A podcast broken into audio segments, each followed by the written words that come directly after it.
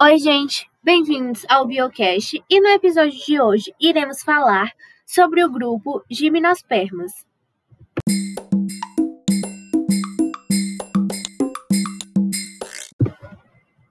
As gimnospermas, elas são plantas terrestres que vivem de preferência em ambientes de clima frio ou temperado. Elas possuem raiz, caule e folhas. E também é, nessas folhas elas são um pouco mais modificadas e são chamadas de estróbilos.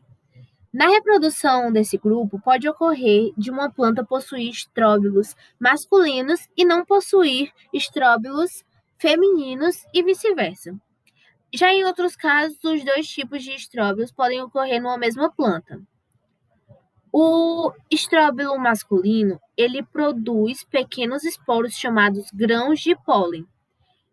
Os, o estróbilo feminino, ele produz estruturas que são denominadas óvulos.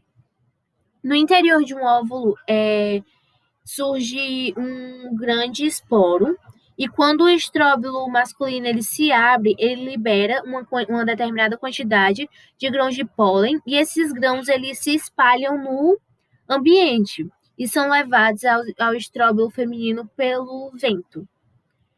O grão de pólen ele pode formar uma espécie de tubo, onde se origina o núcleo espermático, que é o gameta masculino. Lá ele cresce até alcançar o óvulo, no qual introduz o núcleo espermático. No interior do óvulo, o esporo que ele abriga se desenvolve e forma uma, uma estrutura que guarda o gameta feminino. E quando estiver no interior, o núcleo ele fecunda o tal gameta e forma o zigoto. Depois que ele se desenvolve, ele se origina e torna, ele se origina um embrião.